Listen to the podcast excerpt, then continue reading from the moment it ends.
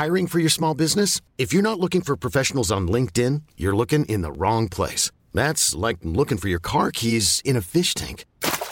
LinkedIn helps you hire professionals you can't find anywhere else, even those who aren't actively searching for a new job but might be open to the perfect role. In a given month, over 70% of LinkedIn users don't even visit other leading job sites. So start looking in the right place. With LinkedIn, you can hire professionals like a professional. Post your free job on linkedin.com slash achieve today.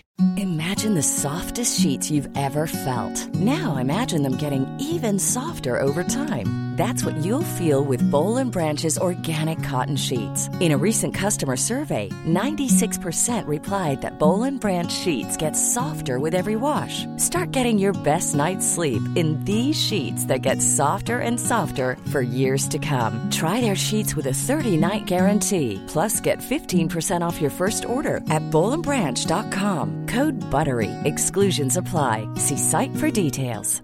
Even when we're on a budget, we still deserve nice things. Quince is a place to scoop up stunning high-end goods for 50 to 80% less than similar brands. They have buttery soft cashmere sweaters starting at $50, luxurious Italian leather bags, and so much more. Plus, Quince only works with factories that use safe, ethical, and responsible manufacturing. Get the high-end goods you'll love without the high price tag with Quince. Go to quince.com slash style for free shipping and 365-day returns.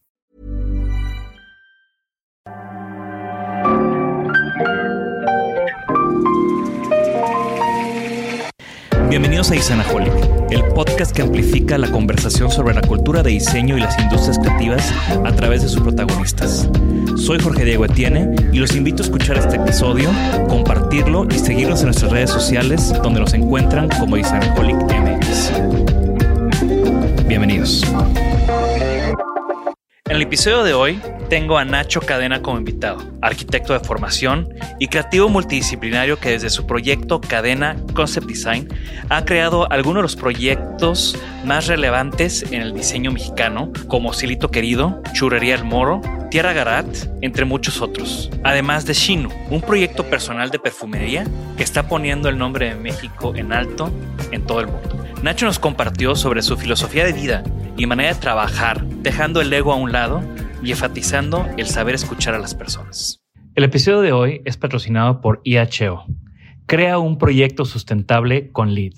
LEED es la certificación que se enfoca en promover mejores prácticas en la construcción y diseño para un desarrollo más sustentable del planeta y las personas que lo habitan. En IHO están conscientes de los retos que pueden implicar un proyecto de gran impacto. Es por eso que ofrecen diversas soluciones, productos y servicios que facilitarán la obtención de una certificación LEED. El equipo de IHO será tu aliado y a través de diversas propuestas te facilitarán la obtención de certificaciones que hagan de tu proyecto un espacio innovador, además de consciente con el medio ambiente. Bienvenidos a un capítulo más de Designaholic y el día de hoy tengo un invitado de honor. Está conmigo Nacho Cadena del despacho Cadena y Asociados. Bienvenido Nacho. Gracias, un placer estar aquí. Me da, me da mucho gusto tenerte con nosotros porque eres uno de esos estandartes de la creatividad en la ciudad de Monterrey. Eres alguien que no solamente ha hecho grandes proyectos, sino que también has formado a mucha gente en cadena de asociados que ahorita está haciendo cosas increíbles. Y además hemos colaborado en un par de proyectos y siempre es un gusto tener aquí a, colegas como tú. Yo creo que tú eres alguien difícil de definir. Así, ¿por, ¿por qué no me ayudas y te presentas?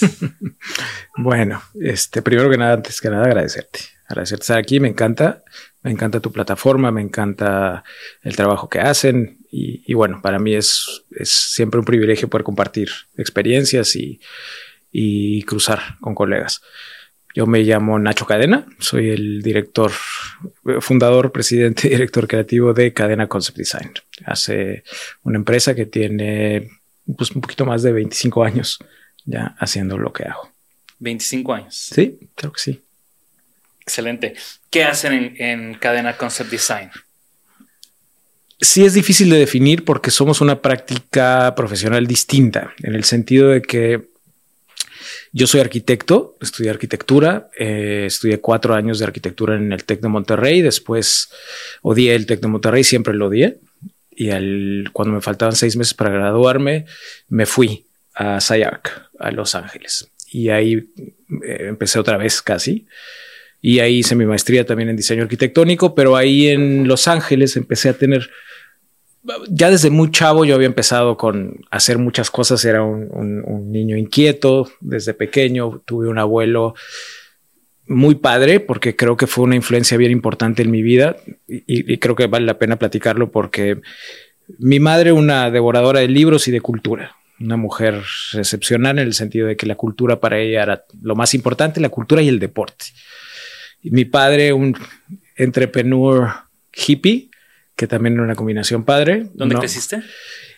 Yo nací en Sonora hasta los seis años, me fui a, Puerto Vallarta, crecí en el mar y en Guadalajara y a los 12 años me fui a Estados Unidos por primera vez y, y la verdad es que empezó un periodo nómada de mi vida mucha de mi juventud la pasé en Estados Unidos y me moví todo el tiempo.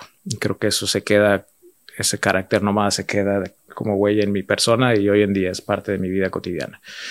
Entonces mi madre, cultura, deporte, mi padre, hippie, hombre de negocios y mi abuelo paterno, eh, cirujano médico militar, eh, con esa personalidad muy estricta, por un lado, pero por otro lado era medio un inventor loco. Entonces era este militar que te levantaba a las 5 de la mañana a comprar la leche y tenías que ir con él y, tenía esa precisión de médico cirujano militar, pero por otro lado se le antojaba una nieve de garrafa y en lugar de ir a comprar una nieve de garrafa se inventaba o investigaba cómo construir la garrafa y hacer su propia nieve, pintaba hermoso, óleo entonces él me enseñó esa parte de creativa y esa, esa, dualidad entre, entre que puede ser como muy técnico y por otro lado puede ser muy, muy loco y medio científico loco. y que lo importante era ser curioso ante todas las cosas. Sin duda, sin duda. Entonces, sé que sí se valía esa dualidad. Entonces creo que nuestra práctica profesional hoy en día en mi oficina es un poco eso, es muy bipolar en el sentido, yo la defino como bipolar porque por un lado es muy científica, muy técnica y por otro lado es intuitiva. Yo no puedo llegar a vender intuición a una sala de consejo de un fondo en San Francisco. Tengo que llegar a vender ciencia por un lado y puedo llegar a vender un buen olfato y un buen porcentaje de bateo. Sí, el, eh, famoso track record y los case stories que, respaldan. así es. Entonces, así se empezó a moldear mi vida, te digo, desde muy niño y ese balance, digamos, de la estructura, estuve metido en deportes profesionales desde muy chavo, surfeaba, surfeo, sigo surfeando desde muy pequeñito, desde los 10 años. Y, y, por otro lado entré a hacer deporte profesional, jugué tenis profesional muchos años, eh, jugaba para el equipo mexicano de tenis y entonces la disciplina del deporte a mí me enseñó muchísimo también en el mundo profesional. Entonces creo que esa parte, y de nuevo, el deporte es un poco eso, ¿no? O sea, estar en la zona en el deporte es un poco esa parte intuitiva de la creatividad, pero por otro lado la disciplina de levantarte, a entrenar, a estar fit, a hacer todas las cosas que tu cuerpo y tu mente tiene que estar. Lo mismo pienso yo en el mundo de la creatividad. Si tu mente no, si tu cuerpo no está físicamente listo para soportar a tu cabeza, ese equilibrio siempre tiene que estar y es como un balance bien importante que te ayuda muchísimo. No es que sea una regla de oro, pero creo que ayuda muchísimo. Entonces, eh, así, así me gusta llevar mi práctica profesional. Ahora, ¿qué hago? Pues hago muchas cosas. Yo trato de definirme más como, como un consultor de negocios, okay. más que un diseñador. Y utilizamos la innovación, eh, la disrupción, como para crear valor en los proyectos. Entonces hacemos proyectos de muchas, de muchas índoles y de muchas escalas, ¿no?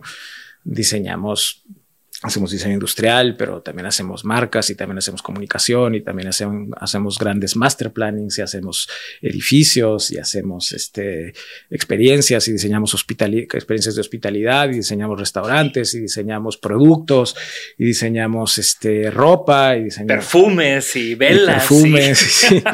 pues porque creo que de alguna manera, digo, para mí es divertido. O sea, creo que estar en contacto con todas esas cosas que desde muy pequeño he estado involucrado. Me encanta, me encanta seguirlo haciendo en, el día a día, ¿no? Entonces, si me voy a levantar a hacer lo que no me gusta y voy a ganar mucho dinero, me da mucha flojera vivir así. Prefiero haberme esforzado desde hace muchos años para crear un portafolio, para crear una reputación, eh, que le aprendí mucho a los americanos a trabajar. Eso también es, es, importante, ¿no? Esa idea de que, de que los creativos nos valemos de que necesitamos tiempo para inspirarnos y que nos, nos deben dejar trabajar y que nos tenemos que, que, poner locos para inspirarnos y todo ese tipo de cosas me dan como flojera y me dan risa, ¿no? Entonces, el trabajo produce trabajo, el trabajo produce buenas ideas. Totalmente de acuerdo. La colaboración, el cruce de las ideas. Entonces, eso es lo que me gusta. Sí, que también la verdad es que cuando colaboré contigo fue creo que una de las, de las primeras grandes colaboraciones de mi oficina. y, y, yo comparto mucho lo que acabas de platicar, lo comparto.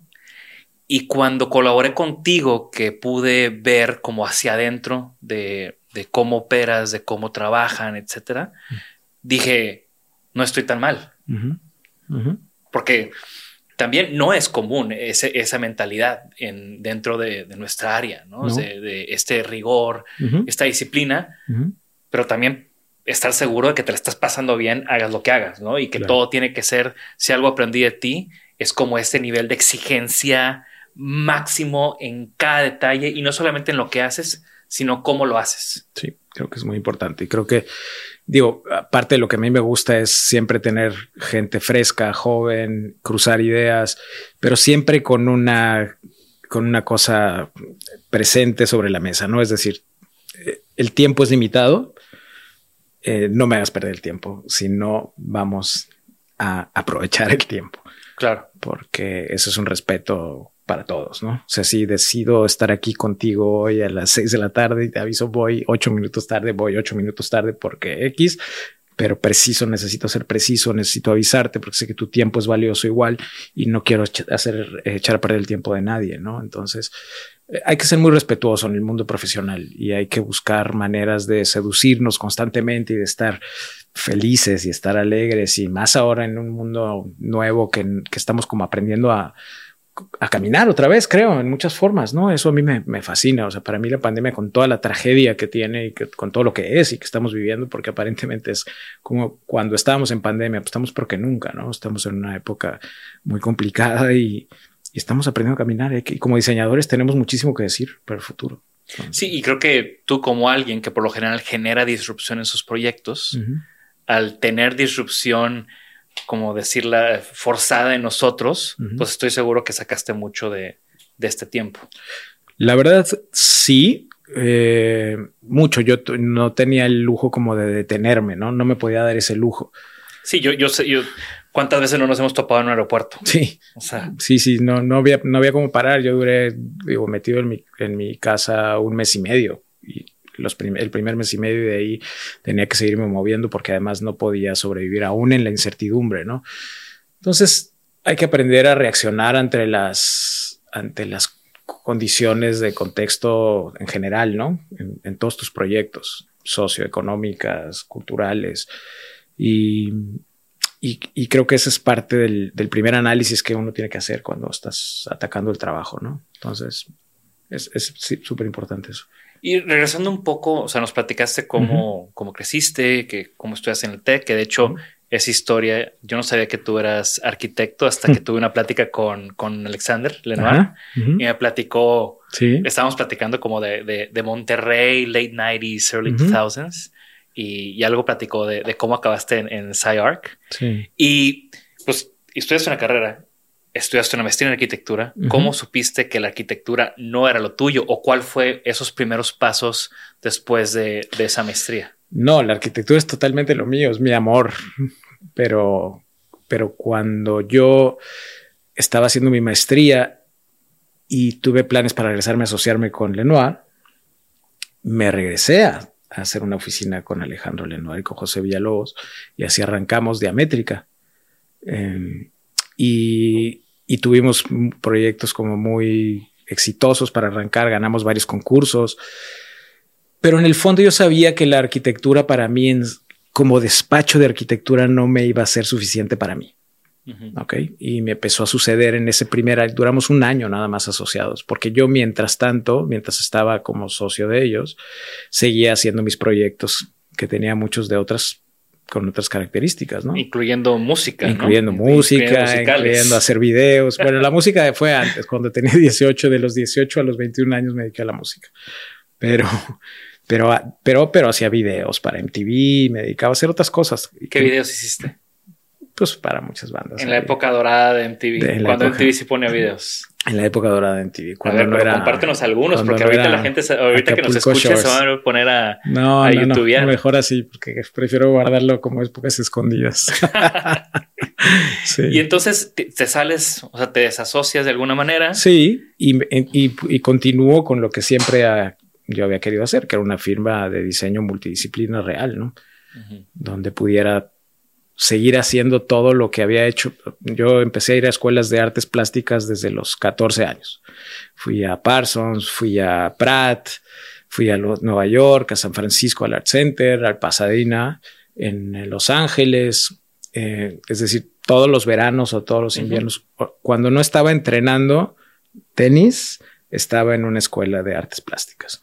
Entonces, todas esas cosas que me iban gustando, pues yo las quería vertir en mi mundo profesional. Entonces, para mí, una, firma de arquitectura donde tenía que lidiar con, y digo, lo digo con todo respeto, con la señora que quería el baño con, ciertas características y la casa. Y la verdad me, me, quedaba como, estaba, me sentía demasiado contenido en ese momento. Venía con una energía muy, muy fuerte de Los Ángeles que yo necesitaba explotar en otras cosas. ¿no? Entonces fue eso. Me sentí contenido en ese momento para hacer arquitectura y me dedico a hacer muchas otras cosas que después regreso a la arquitectura a la mitad del camino porque mis proyectos de alguna manera también me lo iban pidiendo. Entonces, además, al ser una práctica multidisciplinaria, pues estás involucrado con el mundo físico y de muchas formas. Entonces, el espacio, y yo soy una persona de espacios, pues era muy importante para mí. Entonces, muchas colaboraciones, pero también muchas creaciones ya dentro de la oficina. Entonces, así fue robusteciendo el departamento de arquitectura hoy de mi oficina, que es cada vez más grande. Claro. Y ahorita tocaste un punto que, que me parece clave de, de, tu práctica, que es la, la colaboración. Y te digo, justo hace poco estuve grabando con, con Chente Tapia de, de Güeyes, que también es uno de tus... Gran colaborador. Gran colaborador con, con tu despacho. Eh, yo he colaborado contigo. Eh, ni se diga de Héctor Esraue. Sí, Michelle Rodkin, Manuel Cervantes, Javier Sánchez, muchísimos. ¿Cómo, cómo, es que, que, la colaboración se convierte en esta parte clave de lo que tú haces? Pues mira, las ideas de alguien solo, de esas grandes ideas de una mente eh, omnicanal, este, no creo en ellas ya, ¿no? En algún momento en la historia había estos grandes genios, Leonardos y Miguel Ángeles, que tenían como mucho que decir y que no había tanta gente con la que pudieran colaborar o no existían los medios de hacerlo, para hacerlo también. Entonces creo que hoy eh, las grandes ideas se forman de pequeños pedazos de muchas personas. Ninguno tenemos la verdad absoluta de nada y más ahora, ¿no? Que, que como todo, cada vez es todo más incierto, todo es más rápido, todo es más ágil. Eh, las tecnologías cambian cada día. Entonces no puedes saberlo de todo. Es como la música, ¿no? O sea, para mí la música, para mí entrar a Spotify es como un abismo negro donde puedes estar todo el día, ¿no? Descubriendo y te vas viendo lo que te manda, una cosa te manda la otra y otra la otra y otra la otra. Entonces, y vas descubriendo bandas y bandas y bandas y bandas y bandas y bandas y bandas. Entonces nunca acabas, ¿no? Entonces, ¿qué música oyes ahorita? Puta, no tengo idea, cabrón oigo de todo un poco, pero como cuál es tu banda favorita, no tengo idea, ¿no? No lo sé, porque son como estos hoyos negros de muchísimo contenido. Creo que así es la creatividad hoy. Entonces ya tenemos tantos puntos de contacto entre los lugares, entre las personas, que es un must colaborar, o sea, es, es un sí o sí para enriquecer las cosas. Claro. Y ahora tocando ese punto de cuando tú y yo colaboramos, ¿te acuerdas cómo nos conocimos? No. ¿Tú te acuerdas? Me Yo tengo muy mala memoria. Me acuerdo que recibí esa llamada tuya, ¿no? De, sí. de que, fue así muy puntual. Vente a cambiar la educación en México. sí, sí, no me acuerdo por qué, por qué, o sea, no me acuerdo cómo, pero me acuerdo pues que identifiqué a, tu persona y lo que estabas haciendo y yo quería pura sangre fresca en ese momento con ideas diferentes y, y fue lo que buscaba en ese proyecto, ¿no? Entonces creo, y creo que desde entonces estábamos como siendo, estábamos como adelantados a muchas cosas que de repente hoy empezamos a ver apenas florecer, ¿no? Exacto, con el proyecto de la UR. Sí, sin duda. ¿Sigues involucrado en ese proyecto? Sigo involucrado, Ah, sí, ahorita estamos haciendo todo el diseño conceptual de la nueva biblioteca, de, revitalizar la biblioteca y en qué se va a convertir eso. Sí, sigo con Talisis como grupo. que ese es un tema. Nosotros también estamos haciendo un, proyecto para, para, un colegio que, que, es como una conversación que se ha detonado mucho últimamente, ¿no? ¿Qué debe de ser esa biblioteca del futuro? ¿Cómo debe cambiar? Y, qué padre escuchar que tú también estás trabajando en algo así, porque estoy seguro que van a salir ideas. Entonces ya está otra colaboración para cruzar. Pues pensé que ya no era fresco. No, cómo no. Cada vez somos más frescos todos. Oye, oye Nacho, y dentro de toda esta carrera de 25 años que, me platicas, ¿cuál crees que fue tu big break? Un, proyecto que haya tenido, esto fue un antes y un después para lo que para, para ti no sé si como proyecto. Creo que ha habido una cosa que creo que ha sido fundamental siempre en mi carrera, ha sido tener una convicción muy clara de lo que quiero hacer y para quién lo quiero hacer. Yo me acuerdo que yo empecé a trabajar mis primeros proyectos cuando estaba en el TEC con mi maestro, un maestro que se llamaba Oscar Kai, que enseñaba geometría. Fue, fue mi maestro también. Bueno, Oscar tenía, era vecino mío, vivíamos acá en el sector español. Y entonces yo vivía en un depa abajo, él vivía arriba y yo no usaba la compu y él tenía una, una Mac. Y me acuerdo que mis primeros clientes que me empezaban a buscar así como ya de one, one. Bueno, yo empecé a los 15 años a trabajar, pero, pero estos clientes ya aquí estando en Monterrey, estos primeros clientes de, de, de industrias, de empresas grandes. Entonces yo no sabía usar la Mac. Esa es la realidad. Yo todo lo hacía a mano y era como muy intuitivo en ese sentido. Y yo iba todas las noches a trabajar con Oscar y me sentaba junto a él y él diseñaba en base a lo que yo le iba diciendo, muévele acá, cambia esto, haz lo otro. Y ahí empezábamos a cruzar. Entonces fueron como mis pininos también de colaboración, porque yo iba dirigiendo a Oscar con las ideas que yo tenía, pero él también me iba enseñando y me iba nutriendo. Entonces íbamos, para mí fue un gran maestro. entonces, en ese sentido, ese proceso de trabajo de yo solito sentarme enseguida de él en su computadora todas las noches, me parecía increíble. Como así inicia mi vida profesional como oficina sin tener realmente una oficina, pero ya teniendo proyectos. Nada más para hacer un, paréntesis. Qué gran tema, ¿no? O sea, Oscar Kai, que fue tu profesor en los noventas. Sí. Fue mi profesor en una década después o 15 años después. Y ahorita sigue en Tech dando clases. Y, lo, cuando lo veo, lo veo con muchísimo gusto. Sí. Porque es esos maestros que, que, te dejan algo, ¿no? Y, te dejan algo más que aprendizajes de, del curso, en actitud, en pasión, en experiencia. Totalmente. Y, al final como que es padre saber que hay esta persona que está uniendo a mucha gente de, esta manera, ¿no? Sí, me encantaría volverlo a ver. Tengo años de no verlo. Lo vi yo creo que hace 10, 12 años la última vez. Oye, Nacho, y regresando a esto, ¿no? O sea, eso fue como uno de los inicios como de, tus proyectos aquí en, Monterrey. Sí. Pero ¿cuál fue ese Big Break? o sea, ese, proyecto que te catapultó. O sea, ahorita todo el mundo conoce de alguna manera, o sea, piensa en cadena y piensa en este gran proyecto del Palacio de Hierro, piensa en la UR, piensa en el Moro, no sé, bueno, pero esos son proyectos mucho más recientes sí. Que a mí me tocó verlos siendo ejecutados, ¿no? O sea, ya en este, desde que yo tengo mi oficina. Mira, yo creo que el primer gran proyecto que me catapultó a un siguiente nivel a nivel de ya tener clientes de talla internacional fue Cielito, yo creo. Hace aproximadamente 17 años, yo creo, o 18, 17 años, creo que fue la primera vez que me, que me buscaron y que me senté con, con ellos para, para hacer ese proyecto, donde fue cuando busqué a Héctor por primera vez. Ahí conocí a Héctor dije, por favor, vente conmigo, vamos a hacer este proyecto juntos. Y ahí inicia una nueva etapa para mí, porque la relación con Héctor, me empecé a tener relación con otra serie de personas con las que yo no había tenido contacto. Me empiezo a reconectar con otras personas con las cuales había conocido hace muchos años y que no había tenido contacto con ellos. Y Cielito empieza a tener una relevancia a nivel mundial, mediática, importante eh, y tiene como muchas cosas porque lo empiezan a copiar en algunas partes. En Holanda. Yo alguna vez he escribido una copia que te hicieron en Holanda. En Holanda, luego pasa en, en, en, Bruselas, luego pasa en Costa Rica, luego pasa, no me acuerdo, en distintos lugares, en China.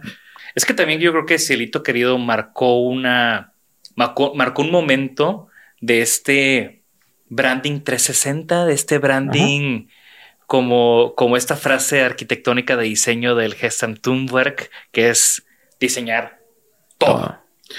Por eso sí creo que Cielito es ese gran proyecto que, que me posiciona como conceptualizador integral, que me posiciona con colaboradores de talla mundial, que también Héctor, para él es un proyecto donde nos catapultamos, donde los dos nos catapultamos de distintas formas y, y me convierto en una firma donde ya me contratan de otros países. Entonces sí, sí, sí puede ser que Cielito sea ese momento. Y, y bueno, rascándole un poco más al tema y a este éxito mediático que tuvo Cielito Querido, ¿cómo le haces cuando la gente empieza a llegar a ti, porque seguro lo hizo? Oye, hazme a mí un cielito querido, pero yo hago esto. O hazme a mí un cielito querido, pero yo hago esta otra cosa. ¿Cómo evitas caer en una fórmula? Pues porque tienes una metodología de trabajo que te permite crear cosas diferentes. Entonces, cuando te buscan para hacer, y pasó mucho, ¿no? Que llegaban y nos decían, a ver, queremos una cafetería mexicana que, que sea como cielito. Y entonces terminas un poco enseñándole a tus clientes que la mexicanidad es muchas cosas y que hay muchas mexicanidades. Y entonces de ahí nace Tierra Garat, por ejemplo. Y Tierra Garat es completamente puesto. Y son competidores de grupos muy competidores primos entre ellos, y no muy celosos. ¿No tienes tú problemas con, con eso? Bueno, pues en ese momento yo no tenía, digo, como todos mis clientes, me siento y les pregunto, oye, me están buscando, ¿tienes algún problema? Si tienes algún problema, pues tengo una carta este, que me permite un non-compete. En algunos proyectos tengo non-competes, en otros no. Y siempre me siento del hogar, nunca es nada escondidas, nada por atrás. Entonces, Tierra Garat vuelve a iniciar también una nueva energía de decir, ah, existen muchas mexicanidades y no hay nada más mexicano que un Tierra Garat y nada más mexicano que un cielito, pero son completamente distintos, son experiencias muy diferentes con las cuales me siento más identificada con la de Tierra Garat, por supuesto, pero, y así empiezan a nacer proyectos redondos de experiencias integrales, donde ya me permitía eh, ya expandir mis, mis alas a todos mis equipos y poder realmente crecer la división de industrial, crecer la división de, de, printed media, crecer la división arquitectónica y hoy por hoy pues, crecer la división digital, crecer todas las, eh, todas las distintas eh, componentes del ecosistema que hacen el, que crean el posicionamiento de algo, ¿no? Y ahorita hablaste de estos dos ejemplos, que creo que son ejemplos que demuestran muy, bien ese abanico de que, es tu, oficina, pero también son dos proyectos que demuestran uno, color y folclore, otro, textura, rico, o sea, hablando de, de, cierto querido y hablando de Tierra Garrat, es textura, es riqueza, es eh, naturalidad, no sé cómo explicarlo. Pero Nacho Cadena está en el centro, es blanco y negro. Sí. Si lo ves es blanco y negro. Si lo si vas a su oficina es blanco y negro. Si le iba a regalar un Choose Bullets, tiene que ser un Choose Bullets negro. Sí. Entonces, eh, ¿cómo platícanos un poco como de, de esa identidad personal o de tu oficina? Pues es que no diseño para mí. Si diseñara todo para mí, todo fuera blanco y negro. Todo. Entonces, no estoy diseñando para mí, estoy resolviendo un problema. La gente llega conmigo a que les resuelva un problema. Tienen un problema de negocio, tienen un problema en el cual quieren hacer negocio, tienen algo en la cabeza que no saben bien cómo ponerlo y entonces yo les ayudo a traducir sus ideas y a veces hasta, a veces me llegan eh, buscándome para, para hacer una cosa y terminamos haciendo otra completamente distinta porque ellos no sabían, no se imaginaban la posibilidad de algo y eso cambia mucho. Entonces, cuando no diseñas para ti ni estás siendo un diseñador, y eso es parte de lo que tiene también el tema de la arquitectura, ¿no? que por eso me gusta entrar a la arquitectura y salir de la arquitectura y colaborar y tomar decisiones, pero no siempre las mismas, porque si no te repites y el, y el arquitecto somos muy de que queremos, queremos hacer las cosas de un estilo y queremos dejar huella con una cierta forma, entonces por eso vas como dejando un camino, entonces siempre, o a veces hasta te repites, ¿no? O quieres como dejar tu marca en el mundo de cierta forma. Entonces, con mi trabajo, pues no, es, no se trata de eso. Creo que mi trabajo sí tiene una huella o sea, creo que más o menos podrías identificar a eso. A lo mejor eso a lo mejor lo hizo Nacho, eso a lo mejor lo hizo la, oficina de Nacho. pero porque lo hacemos de una manera, no porque el lenguaje sea parecido. Y eso, y eso me, me trae a mi siguiente pregunta, que es, es una pregunta tal vez puede ser, puede sonar muy ambigua, pero es, ¿cómo haces lo que haces? O sea, ¿cuál es, cuál es como ese proceso? Porque hemos hablado mucho en este, en este, en este corto tiempo, hemos hablado mucho de eso, del proceso. Te define un proceso, tú vendes un proceso. ¿Cómo es ese proceso? ¿Cómo haces lo que haces? Bueno, pues nosotros le llamamos la metodología del ABC de cadena, ¿no? Y ese tiene una serie de pasos que cada vez esos pasos tienen una capacidad de ser flexibles también. Entonces es como una fórmula, pero que esa fórmula, dependiendo del proyecto que estás haciendo, también va cambiando. Entonces esas variables de la ecuación pues adquieren un carácter distinto. Entonces la ecuación nunca va a ser la misma. ¿Por qué? Porque el input que le vas metiendo a eso pues va haciendo que cambie, pero te va permitiendo revisar los procesos en el tiempo y entonces te equivocas menos también. Te permite, a mí me ha enseñado mucho a escuchar al cliente, me ha enseñado mucho a revisar con el cliente en el tiempo. Hay una cosa que me río mucho de Sebastián de Anagrama que decía, yo lo único que le he aprendido a Nacho Cadena es que él llega y presenta una sola idea y no le importa nada más más que una sola idea. Y sí, me parece bien relevante, se me quedó bien grabado toda la vida porque, porque es verdad porque me vas a contratar no para que te enseñe tres o cinco opciones, que siempre el cliente quiere, a ver, lo quiero barato, rápido y quiero ver tres opciones, ¿no? Yo mm, no va a ser rápido, te va a costar y te voy a dar una opción, ¿no? Sí. Es casi nada más que para darte esa opción voy a haber tener que haber pasado por 250 iteraciones o no sé cuántas más, ¿no? Pero entonces creo que es un proceso que te va permitiendo equivocarte menos, como repito otra vez, de, de escuchar mejor, de escuchar a tu equipo interno mejor, de entrar a procesos de revisión. Entonces eres más ágil y además también para mí es muy importante en el tiempo porque los proyectos tienen un cierto valor que, que yo empiezo a perder dinero cuando me tardo mucho en ellos también. Aunque me tardo en un proyecto, pero lo tengo muy definido también ese, ese proceso. Entonces, si me empiezo a tardar más en ese proceso, me cuesta dinero a, mi oficina. Porque tienes una estructura como de consultor, tú lo dijiste. O sea, bueno, eh, la manera en que tú abordas los proyectos. Sí no es, es, como un consultor que estás... Un asesor que está todo el tiempo ahí, más que un consultor, porque creo que esa es la diferencia. El asesor te va ayudando a resolverlo de la mano. El consultor a lo mejor te dice un diagnóstico y te dice, mira, aquí está mi consultoría y esto es, y ahí ves, ahí ves cómo lo resuelves. Más bien es una asesoría que estás como acompañando de la mano al cliente en todo momento para tratar. La mayoría de los casos eso es lo que trato de hacer, ¿no? De, te entrego una idea y esta idea yo te voy a ayudar a llevarla a la realidad, ¿no? Porque si no, imagínate en lo que acabaría el moro ahorita, ¿no? O lo que acabarían cualquiera de esos, de esas, de estas marcas que, pues, que tienen muy marcada su ruta, pero hay que cuidarlas en el camino. Que, que también creo que independientemente de, de, los proyectos donde has creado marcas o has hay, hay, varios proyectos que a mí me gustan mucho, que es donde has revivido marcas, donde, donde o, le has dado una segunda vida a cosas como el Moro, eh, Nutriza, eh, y bueno, estoy seguro que, hay muchos, donde algo que tiene una esencia fuerte, la sabes capturar, la sabes actualizar. Y, eso es parte de las cosas que, Aprendo, no es que lo sepa, aprendo en el proceso. Mi metodología, mi equipo, mi experiencia, nuestra intuición y el trabajo duro hacen que podamos llegar a esa transformación que nos permite a través de un análisis decir qué oportunidades tengo para revivir esta marca y convertirlas en oportunidades de negocio que sean capitalizables por el cliente. Claro. Y, bueno, ahorita decías de que no diseñas para ti, pero sí hay un par de, sí hay un proyecto donde diseñas para ti que es Shino. Sí, bueno, sí. Ah, platícanos de ese proyecto. Bueno, Shinu es como un amor, ¿no? Que, que, tengo que nace, que nace del amor de Verónica, primero mi esposa que es amante de los perfumes y después yo que soy un amante de los perfumes y luego de invitar a Héctor como un socio natural que era para este proyecto.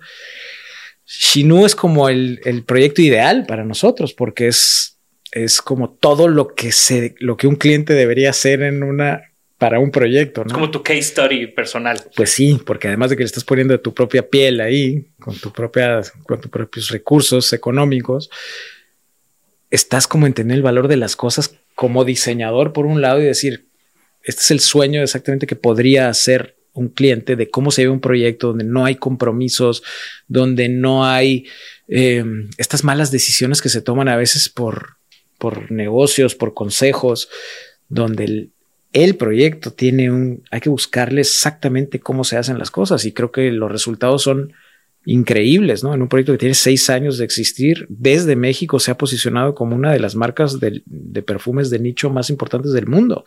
Referencia igual, pues, nos hemos encontrado copias de Chinu en Centroamérica, en China, por supuesto, y le decimos Chinu. Ese sí es el Chinu, de verdad, no el Chinu. Eh, y es un proyecto hermoso, es un proyecto espectacular que, que, no porque sea mío, sino porque realmente es una cosa tan especial que tiene toda una filosofía, un trabajo de, de investigación y de intuición olfativa de Verónica espectacular. Un trabajo de Héctor minucioso por crear las, los mejores objetos, un trabajo de nosotros por integrar la narrativa y la filosofía de una marca que no nunca ha tenido una, nunca ha dado pauta para cometer un error comercial. Al principio recuerdo que el Palacio de Hierro nos decía, les, les damos, antes de que naciera, les damos la ubicación en el mejor lugar del Palacio de Molière, del Palacio de los Palacios, junto a Louis Vuitton y todas estas. Y yo dije, no me interesa, no es lo que quiero hacer con esta marca. Yo me fui a un tercer piso, en un jardín arriba, escondido, secreto.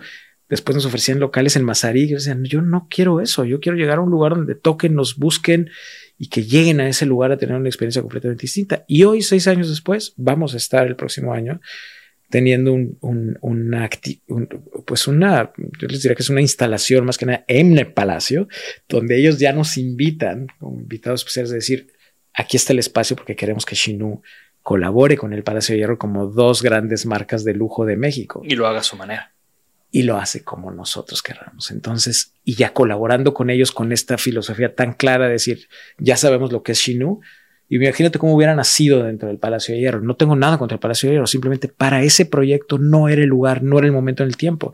Seis años después es el momento para presentarse en el Palacio de Hierro y presentarlo como una marca de lujo, de nicho, al lado de Miu Miu y de cualquier otra, y sin temor a, a pararme junto a quien tenga que pararme, ¿no? Entonces, es un proyecto, le repito, hermoso porque representa todos los valores de las buenas prácticas de negocios, de las buenas prácticas de producción, de las buenas prácticas del buen hacer un producto que, que se trata de la calidad pura, de la calidad del aroma de las cosas, de la calidad de cada producto que tienes, abrir un empaque donde no hay plásticos, donde todo entiendes que viene de, de una sostenibilidad circular, social, ecológica, de todas partes, y que cada objeto que si sabes que nunca vas a encontrar otro igual, porque no hay más production, todo es hecho en valores artesanales, pero al mismo tiempo te lo puedo mandar a Japón y es una marca global, local, artesanal, sofisticada. Eh, es muy bonito y es muy satisfactorio que desde México podamos hacer este tipo de proyectos y cuando te usan como referencia y te invitan a dar pláticas a Francia para hablar de perfumes junto a los franceses como mexicanos, se me hace una alucine, se me hace una alucine porque todo se puede hacer. Porque desde México podemos hacer, desde Tampiquito, desde Santa Catarina, o sea, puedes hablarle al mundo entero cuando estás pensando en calidad, cuando estás pensando en lo bien hecho, cuando estás pensando en procesos, cuando estás pensando en profesionalismo, cuando no estás pensando en un tema de diseño por diseñar cosas diferentes. Por eso a mí me molesta mucho cuando los diseñadores queremos ser diferentes. ¿Y ahora qué voy a hacer para ser más locochón, más raro, más extraño, más innovador? Be true to yourself primero y be true to the process. Cuando eres real en ese proceso, se vuelve increíble porque los resultados van a ser increíbles. Entonces es un, es un proceso como muy honesto y eso es lo que es Shinu, un proyecto increíblemente honesto, increíblemente bien cuidado, increíblemente bien nacido, muy bien desarrolladito y con además con todo para seguir siendo y creciendo y, haciendo mucho más. y es un proyecto que te ilumina la cara cuando platicas de él, que también, sí. de nuevo, con 25 años de carrera y todo lo que has hecho, ver que un proyecto te captura de esa manera es bastante fascinante. Sabes que te captura de todas formas, porque cuando lo ves, cuando te lo pones, primero dices, híjole, esto está increíble. Y después cuando lo ves o cuando colaboras con las chicas de Déjate Querer para hacer cubiertas de wool que estás interactuando porque ya no quieres papel, este, te recuerda a todos esos procesos, a todas las personas que de una u otra forma han tocado el proyecto. Y, y después, aunque no sea lo más importante, pero cuando llega la Chief Creative Officer de C de Estée y que se va y entra a Chino y dice, Jesus, nunca he visto una cosa así en el mundo. En la Ciudad de México, ¿no? Entonces, cuando lo tenías, cuando estaba en el showroom de Héctor, que tenía este espacio. No, tenemos un espacio arriba. Arriba del showroom de Héctor tenemos el showroom más importante de Chinook, que está arriba en el tercer piso. Y hoy tenemos en San Miguel de Allende, en Tulum, en eh, Mérida. Yo fui al de, bueno, conozco el, espacio de Héctor y luego me lo topé en Mérida. En, este como concept store. En y, y me lo he topado pues en Sonamaco cuando han hecho instalaciones y demás. Y, y, una de las cosas que, que más reconozco es esa manera de ese concepto de Shino, cómo lo llevan a diferentes lugares en diferentes formatos, pero que se siente muy propio al, al, proyecto y al concepto. Sí.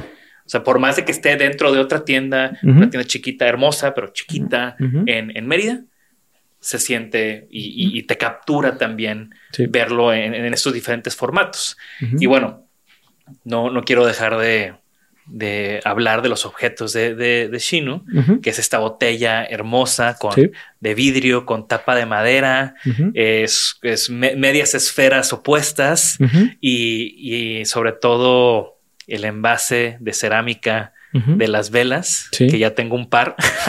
Qué bueno. y, me encanta que siempre que voy a visitar a, José Noé Suro, a su fábrica, pues siempre veo que están Sacando. parece que no paran de producir esas velas. Entonces, estoy seguro que le está yendo muy bien con eso y, pues obviamente. Ah, afortunadamente, sí, feliz. Es un gusto compartido.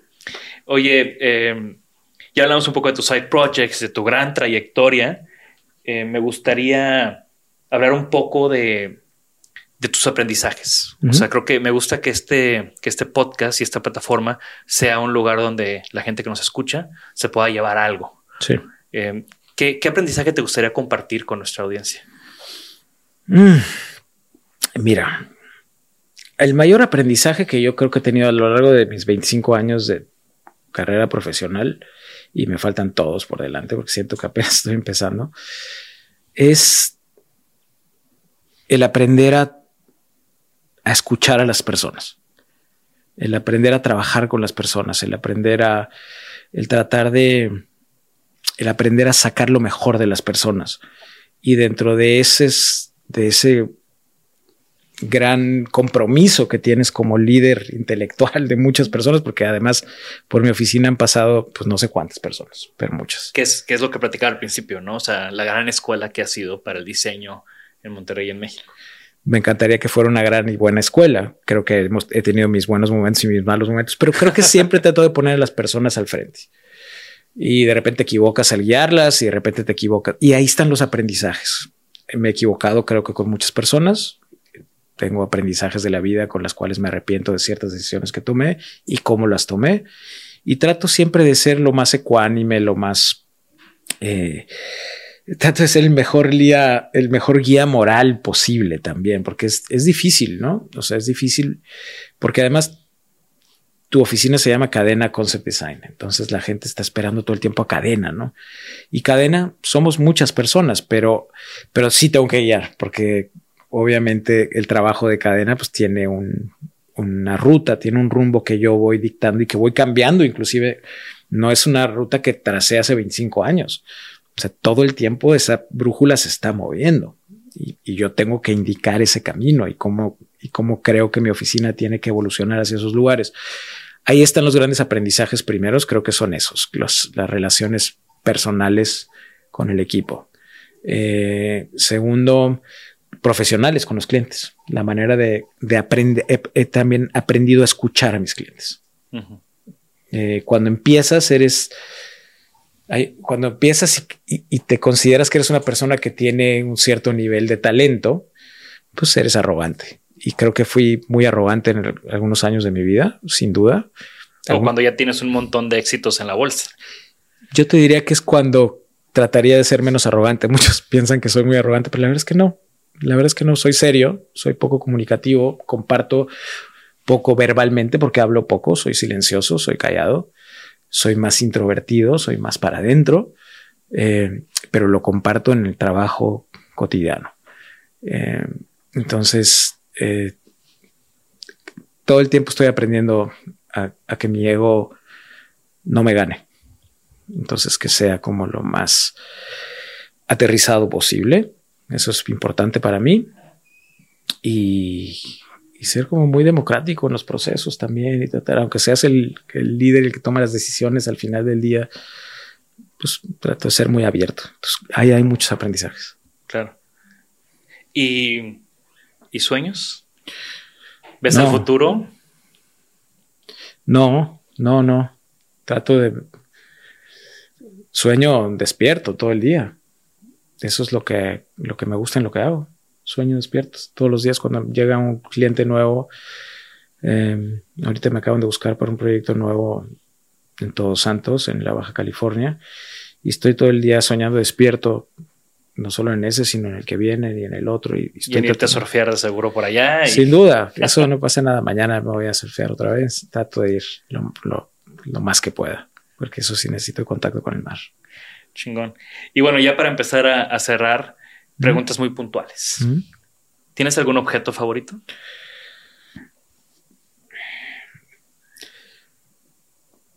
Pues te diría que mis tablas de surf. ¿Hay alguna marca o objeto o, Pero o específico? Como objeto, como uno. No, o sea, digo, hablando de tablas, o sea, porque pues, ah. me dices tablas y yo te digo tenis y pues hay un millón, ¿no?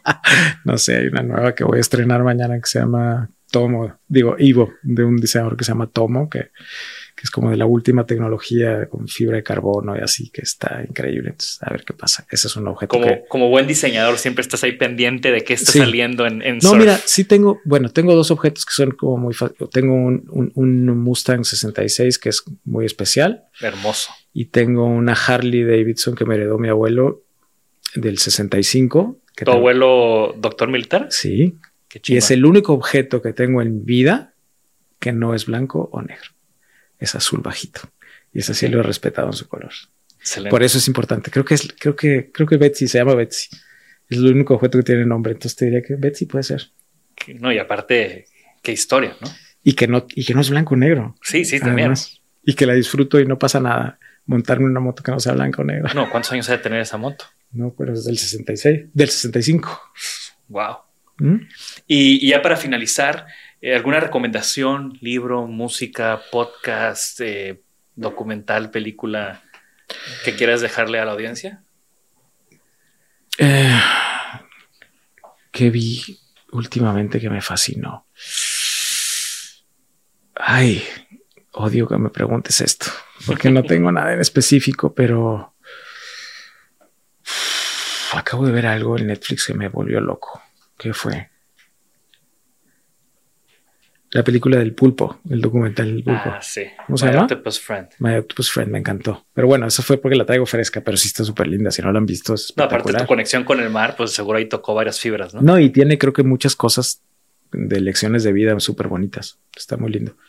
Perfecto, uh -huh. pues muchas gracias Nacho, muchas gracias por tu tiempo. Yo sé que eres una persona hombre, sumamente ocupada, que valoras mucho el tiempo y, y, tú sabes que, que yo soy primero que nada, soy fan de tu trabajo. Muchas gracias. Y, y segundo, pues Correspondido. ap aprecio mucho eh, que por más de que estés ocupado y por más de que tengas mil proyectos, siempre tienes como este, esta apertura a cosas que impulsan, cosas que apoyan, cosas que crecen uh -huh. este tema de, del diseño en nuestro país y eso es bastante, bastante valioso. Me encanta que lo digas, me encanta. Gracias por invitarme. Para mí, para mí creo que no hay otro trabajo más grande que ese. Se me hace increíble y para, para, poder hacer cosas que sean más relevantes que cosas bonitas. No te pregunto dónde te pueden seguir porque sé que eres, estás ausente de, de, de esos temas. Pero estoy ausente, quiero ser muy claro por qué estoy ausente de esos temas. o sea, entiendo el valor de las, de las redes sociales y de todo. Tengo, digo, eh, cadena Concept Design, ahí pueden seguir nuestro trabajo, pero, pero a nivel personal sería un, de nuevo, entrar en un hoyo en el cual no voy a salir. Claro. O sea, no tengo tiempo para dedicar a las redes sociales, me encantaría, me encantaría, porque además me, me fascina. Entonces, nada más que... Pero por, pero por, lo pronto que sigan a Cadena Concept Design, porque aparte tiene una, una curaduría muy interesante en, en, términos de color y cómo van manejando el fit. Y bueno, de nuevo, muchas gracias, Nacho. Gracias a nuestros patrocinadores y a todos los que nos escuchan. Recuerden que apreciamos mucho sus comentarios en YouTube, que comparten estos episodios y que nos digan a través de redes sociales qué es lo que más les gustó de esta entrevista.